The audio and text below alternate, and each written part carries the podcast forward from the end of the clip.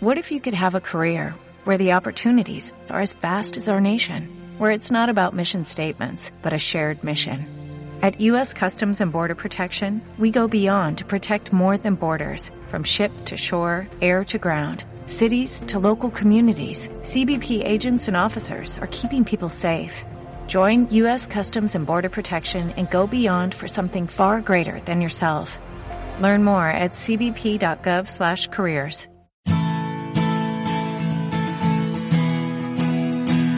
Radio Claret América presenta Amar, Vivir y Sentir, un espacio radiofónico dedicado a las emociones y efectos, donde sentirás y experimentarás un universo de sensaciones.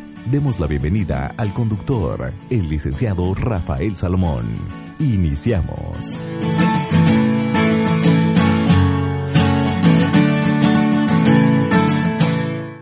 Saludos, sean bienvenidos a este programa Amar, Vivir y Sentir y el día de hoy vamos a abordar el tema que tiene mucho que ver con los tics. ¿Has visto alguna persona que de repente mientras está hablando eh, parpadea, cierra muy fuerte las pestañas o, o siempre mueve la cabeza o constantemente mueve una mano, está moviendo el pie? Esto tiene y va mucho más allá de un simple tic más bien se le conoce como el síndrome de Tourette. El síndrome de Tourette es un trastorno de base neurológica con una importante carga hereditaria, es decir, que si los padres sufrían o tenían este síndrome es probable que los hijos lo tengan, cuyas características principales son los tics, sonidos y movimientos involuntarios y también incontrolables, es decir, la persona que los padece no tiene control eh, sobre esos movimientos. Generalmente comienzan durante la niñez, afectando a un escolar de cada 100 y siendo más común entre los hombres. Se considera el síndrome de Tourette como una forma grave y crónica de tics múltiples. Esto lo podemos identificar si es que eh, hemos puesto atención en diferentes momentos ahí aparecen estos eh, estos tics que va y bien eh, bien dicho al principio es mucho más que un tic la causa de este síndrome de Tourette no se ha establecido aún de manera precisa, pero se manejan diversas hipótesis más o menos sólidas. Se clasifica como una condición clínica relacionada con el desarrollo neurológico, ya que la vulnerabilidad a tener tics parece desarrollarse a medida que el cerebro se desarrolla, aunque generalmente aparecen por primera vez alrededor de los cinco años.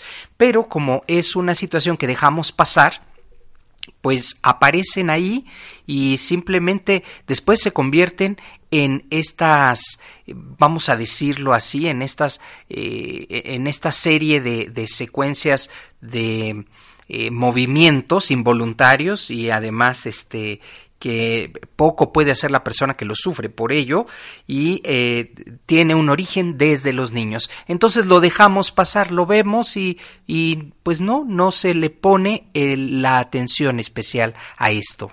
De acuerdo a investigaciones, el síndrome de Tourette pues aparece por primera vez alrededor de los cinco años y se ha creído que las causas de este síndrome pueden deberse a muchos factores, factores cerebrales, genéticos, ambientales, en fin, vamos a ir viendo poco a poco y paso a paso estos factores. Vamos a empezar primero con, los factores cerebrales.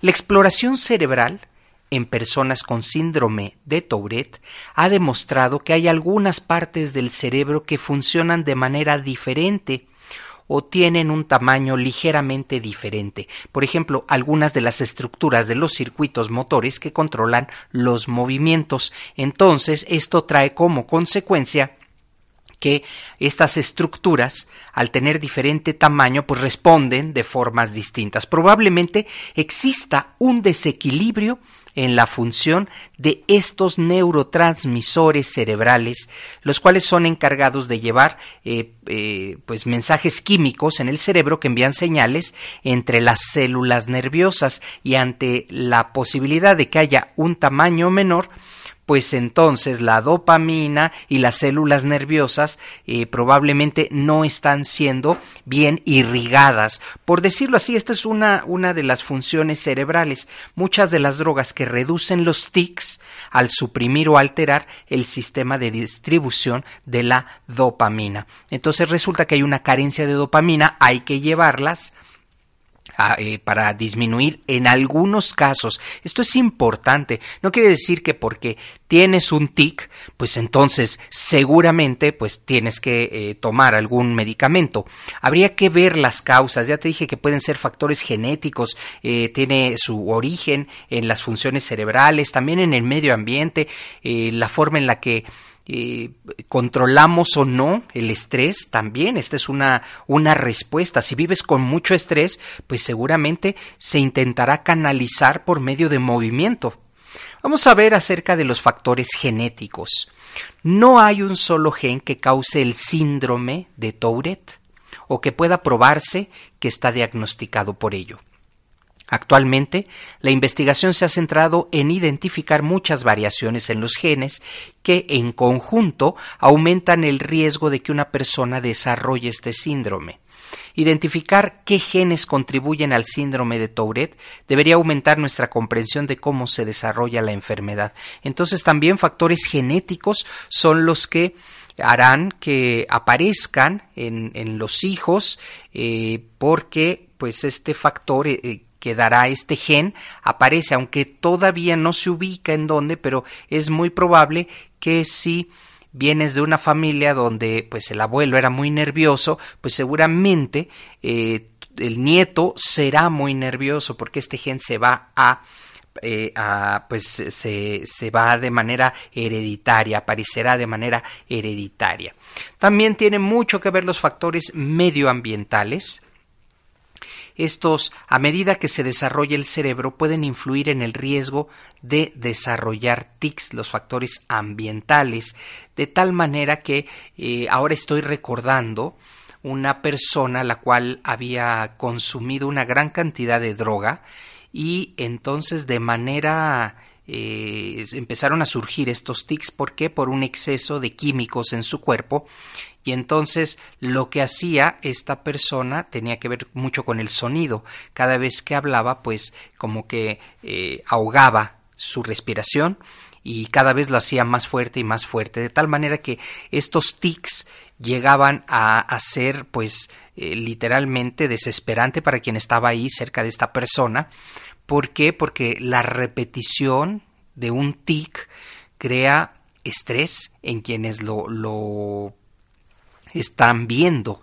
¿Por qué? Porque no es una causa normal, me refiero a una, una, postura normal, sino es algo que se va, sí es normal para quien lo vive, ¿de acuerdo? Pero no es, eh, vamos a llamarlo así, normalizado. Si estás en un, en un lugar público y alguien tiene un tic, inmediatamente algo, algo pasa, esta, esta empatía eh, empieza a causar molestia y no digo que una persona que sufra un tic moleste a los demás, pero esto es lo que se crea en sociedad. Y cuando no se tiene una preparación y se comprende que hay un trastorno ahí, pues la gente dice es que cuando estoy con él o con ella eh, me siento incómodo. Hay que hablar acerca de este tema y por ello este programa para comprender que se trata de un trastorno y que es algo involuntario. Las causas pueden ser muchísimas. Todavía la ciencia está trabajando en ello, todavía se está buscando algo, eh, pues para, para ser más y, y, sustentar la idea de por qué aparece y este concepto del síndrome de Tourette que va mucho más allá de un tic pero estoy seguro que si ustedes que amablemente nos escuchan eh, has estado en contacto con una persona que tiene uno o varios tics, no puedes ser indiferente ante lo que le pasa, ¿eh? Realmente no puedes. Aunque estemos eh, comprendiendo la información y, oye, mira, esta persona pues sufre de algún tic, empieza a estresar y estresa muchísimo Entonces eh, hay que tratar en algún momento de comprender, pero también por otro lado, pues eh, darnos cuenta que los factores medioambientales, los factores hereditarios o también la misma forma en la que esa persona pues ha llegado hasta ahí, pues eh, ha sido involuntario. Que se puede hacer algo, por supuesto que se puede, y lo vamos a ir viendo. Un estudio que realizó un seguimiento de madres embarazadas y sus hijos a lo largo del tiempo encontró que el factor de riesgo más importante era el aumento de peso inadecuado de la madre durante el embarazo pero no el bajo peso al nacer o la, eh, el bebé prematuro. Además, Fíjense bien, ¿eh? y esto, con esto voy a cerrar este primer bloque. El consumo de cannabis y alcohol durante el embarazo también se asoció con un mayor riesgo de que el niño desarrolle el síndrome de Tourette. Fíjense nada más, el, el, el consumir drogas y alcohol aumenta en el desarrollo del niño que posiblemente pueda presentar este síndrome de Tourette, estos tics. Algo tiene que ver esta parte química y por supuesto se entiende porque eh, en el cerebro es ahí donde no hay un desarrollo completo y entonces pues de alguna manera las funciones vitales tienen que salir adelante y entonces pues vienen ahí hay bacterias eh, que también eh, se han dice otro posible factor que puede desencadenar el síndrome de Tourette o empeorarlo son los procesos infecciosos, en particular un tipo de infección con una bacteria llamada estreptococo. Y esto parece ser muy importante en las nuevas investigaciones. Así que yo personalmente me gustaría decirte a ti si es que tienes este síndrome de Tourette, tienes estos tics, que se puede hacer algo, que también debes comprender si es que lo tienes que en algún momento pues la gente eh, pues sin, sin mucho conocimiento del tema pues eh, se estresa entonces es importante trabajar en ello. Eh, sé que es involuntario, que tú no puedes de alguna manera dejar de hacerlo, pero eh, sí hay formas para controlarlo. Claro que lo hay, claro que hay formas. Y una de ellas primero es reconocerlo. Si lo reconoces, entonces estarás dando el primer paso. Estoy compartiendo el tema síndrome de Tourette. Una emoción puede tener variaciones, ser profunda o ser momentánea. Hacemos una pausa en amar, vivir y sentir.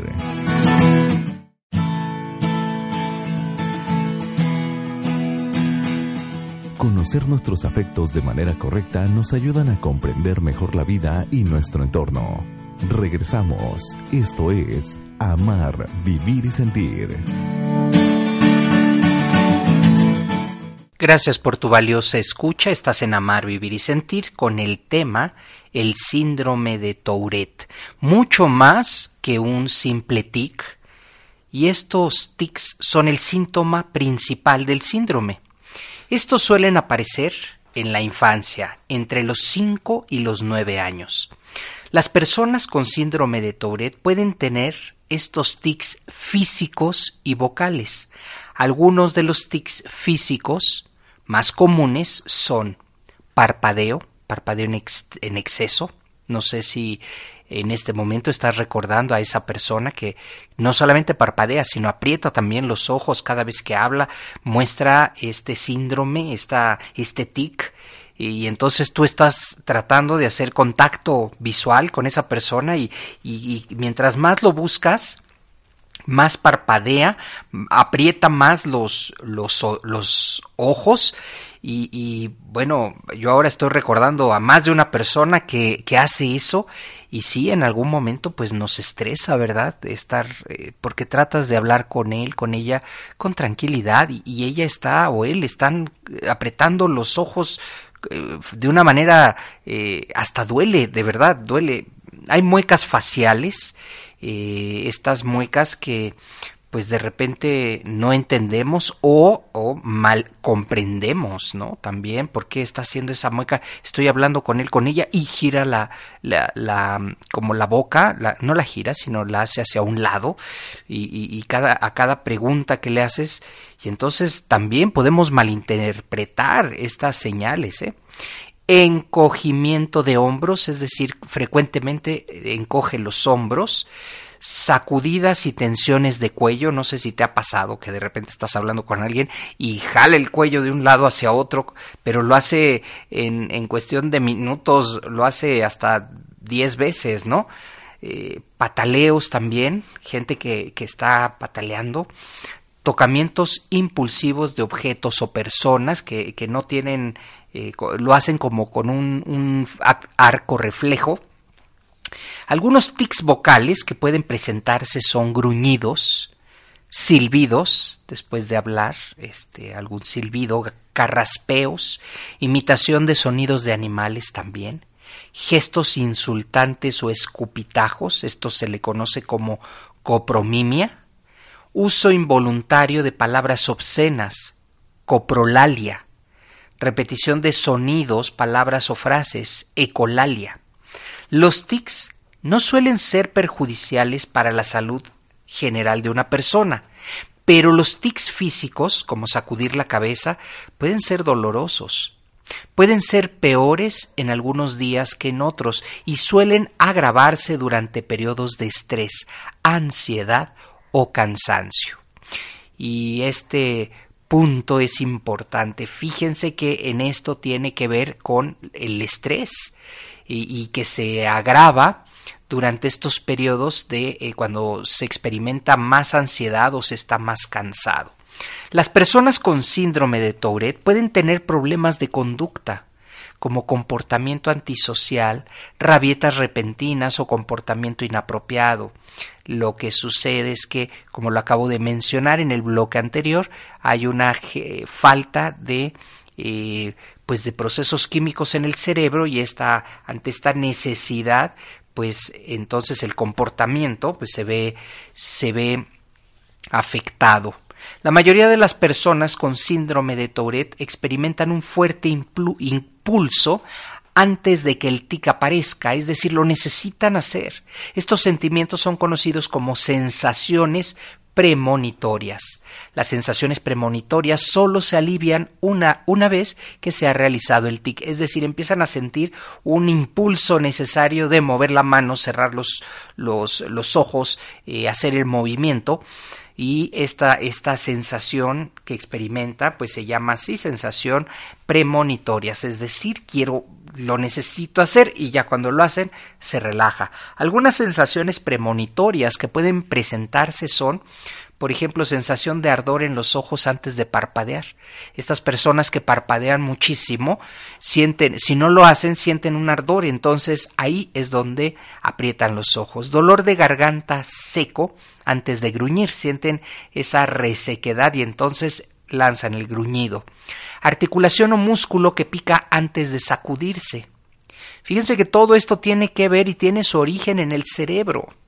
Se cree que la mitad de los niños diagnosticados con el síndrome de Tourette advertirán una reducción significativa en sus síntomas a medida que se acerquen a la adultez. Entonces, si tu hijo en este momento tiene esto, estos tics, habría que ver que eh, conforme se van acercando a la edad adulta van a disminuir, pero siempre debe haber una observación, siempre debe haber alguna persona, un médico, el cual pues vaya dándole el seguimiento y de algo sirve esta información porque quiere decir que conforme vaya creciendo, si el tic apareció eh, cuando es niño, cuando crezca seguramente eh, pues va a eh, va a mejorar. En algunas personas, sin embargo, el síndrome de Tourette les acompañará toda su vida, siendo probable incluso que los síntomas se agraven, así como eh, pueden desaparecer en la edad adulta, también pueden agravarse y en, la edad adulta. Entonces es importante identificar ¿Cómo, ¿Cómo, se pueden controlar los tics? Aunque los tics son involuntarios, algunas personas pueden suprimirlos por un breve tiempo. Será necesaria primero una gran concentración para resistir el impulso al tic pero con práctica se puede conseguir un cierto nivel de control. Algunas personas podrán suprimir sus tics más fácilmente que otras. Por eso es importante identificarlo. Si tú a tu hijo, a tu hija, y estás eh, con él, con ella y le dices, oye, ¿por qué estás repitiendo esto en tu, en tu mano? ¿Por qué lo estás haciendo así? Eh, ellos eh, en su inocencia te dirán, no sé. Entonces hay que tratar de conseguir ese control y decirle, mira, estás moviendo la mano, estás moviendo el pie, estás haciendo esta, esta mueca, este gesto, y entonces hay que tratar de controlarlo. ¿Cómo? Hay muchas técnicas. Una de ellas es implementando una respiración, es regresando la tranquilidad, que esta parte de la emoción pues se pueda eh, dirigir, se pueda canalizar. Es habitual que los niños con el síndrome de Tourette quieran suprimir sus tics en la escuela, ya que es un entorno en el que pueden sentirse observados y por no sobresalir quieran controlar sus tics. Sin embargo, en casa las familias notarán un aumento en los tics de sus hijos, ya que la vida en el hogar es más relajada y ayuda a los niños a sentirse cómodos expresando sus tics. Entonces, como saben que en la escuela no lo, no lo pueden hacer porque se sienten observados, cuando llegan a casa y se relajan, es ahí donde el tic detona y eh, pues saben que no, de alguna manera no tienen por qué controlarlo, pero hay que hablar con ellos, hay que ir con un especialista. ¿Cómo se trata el síndrome de Tourette? No hay un tratamiento que pueda detener por completo los tics pero las terapias conductuales y los medicamentos pueden ayudar a controlar notablemente estos síntomas. Pueden proporcionar herramientas para ayudar a una persona a aprender formas de cambiar ciertos comportamientos como técnicas específicas. Hay un entrenamiento de inversión de hábitos. Esto implica resolver los sentimientos porque esto tiene mucho que ver con las emociones. Los tics y el síndrome de Tourette tiene que ver con las emociones, con los sentimientos y eh, tratar de concentrarse en eso y eh, aliviar ese impulso eh, que, está necesitado a pues a desarrollar la persona. Exposición con prevención de respuesta implica controlar la necesidad de producción del TIC. La técnica se utiliza para recrear la necesidad del TIC y entrenarte a tolerar la sensación sin sentir el TIC hasta que pase esta necesidad. Aunque si bien es cierto, cuando un adulto tiene un, tic, eh, empezará a agregar uno más si no se toma en cuenta estará haciendo eh, un parpadeo y después vendrá un apretón, digamos, de boca, parpadeo, apretón de boca. Y después, si lo sigue dejando pasar y no lo controla, será parpadeo, apretón de boca, movimiento de cuello. Parpadeo, imagínense. Y entonces empieza a, a empezamos a pues estos hábitos, si no se detienen, si no se controlan, si no se llevan a cabo un seguimiento, lo único que va a pasar es que este adulto va a cerrar los ojos, va a apretar los labios, mover el cuello, lanzará la mano y hará un algo con el con gutural, un sonido gutural. Entonces, aquí es importante ya ya llegar a esos niveles, pues estamos hablando de una medicación. Ciertos medicamentos pueden ayudar a reducir la frecuencia y la intensidad de estos tics durante un periodo de tiempo, aunque en general no resultan en sí mismo una solución definitiva. Lo que sí es una solución definitiva es tratar de poner en conciencia cuál es el movimiento que estoy haciendo y el cual, eh, cuál es el tic eh, pues que estoy desarrollando. Y si no puedo hacer nada, probablemente se trate de una carencia, algo neurológico. Hay que ir con un neurólogo para ver qué es lo que está pasando. Es importante no solamente ver el problema del TIC como algo superficial. Probablemente hay que entrar, hay que desarrollar, hay que ver qué es lo que está pasando. El síndrome de Tourette es algo que debemos tomar muy en serio. No se trata solamente de una serie de tics o, este estrés que, que pues nos puede eh, desarrollar esta, este movimiento repentino. Hay que ver qué es lo que está pasando. Por eso sugiero, y aquí en este programa, Amar, Vivir y Sentir, aunque el tema de el síndrome de Tourette tiene que ver con las emociones, también tiene que ver mucho con la parte neurológica.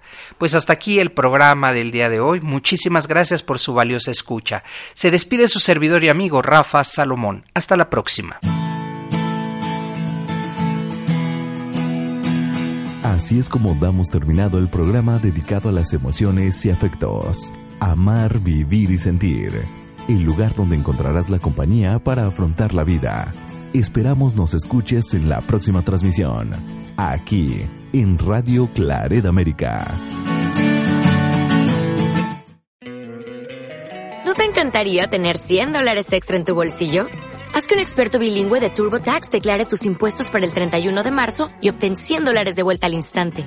Porque no importa cuáles hayan sido tus logros del año pasado, TurboTax hace que cuenten. Obtén 100 dólares de vuelta y tus impuestos con 100% de precisión. Solo con Intuit TurboTax. Debes declarar para el 31 de marzo. Crédito solo aplicable al costo de la presentación federal con TurboTax Full Service. Oferta sujeta a cambios o cancelación en cualquier momento.